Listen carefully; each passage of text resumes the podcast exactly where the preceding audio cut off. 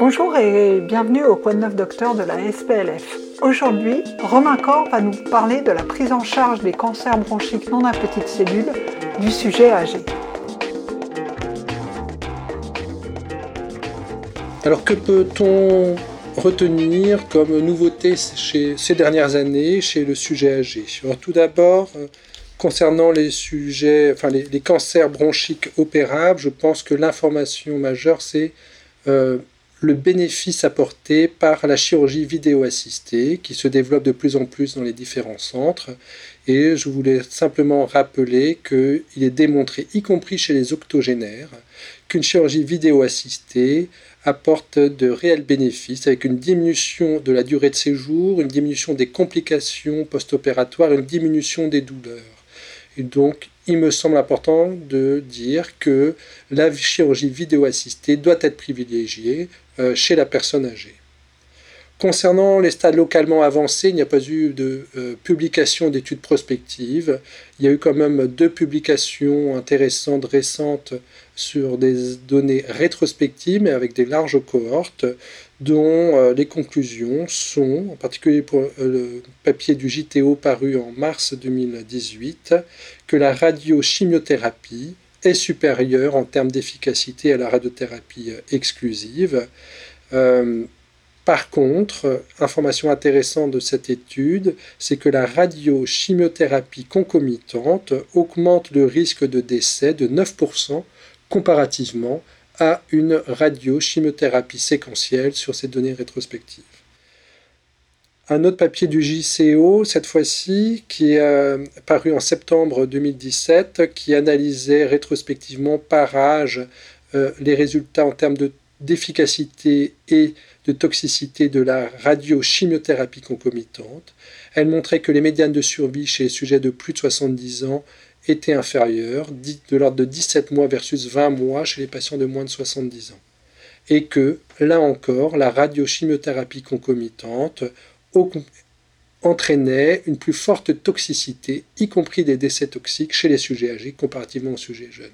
Tout ceci amène à donc euh, euh, dire qu'une radiochimiothérapie concomitante est un risque de toxicité non négligeable chez la personne âgée doit donc être, enfin, doit y avoir recours avec précaution.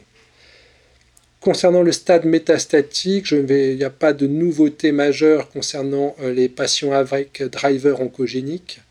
La nouvelle, la grande révolution, c'est bien sûr l'immunothérapie. Et avec tous les concepts d'immunosénescence, euh, on pouvait s'interroger sur une moindre efficacité de l'immunothérapie chez les personnes âgées comparativement à des sujets plus jeunes. Qu'est-ce qu'on a comme élément de réponse à cela? On a des études, les études de phase 3, en particulier de deuxième ligne, euh, les CheckMate, les Keynote 010 et euh, Hawk par exemple, montrent que dans le sous-groupe des patients de plus de 75 ans, le bénéfice en termes de survie globale en faveur de l'immunothérapie n'est pas retrouvé chez les patients, patients de plus de 75 ans. Mais le grand bémol, c'est que les effectifs sont très réduits et ne permettent pas de conclusion définitive.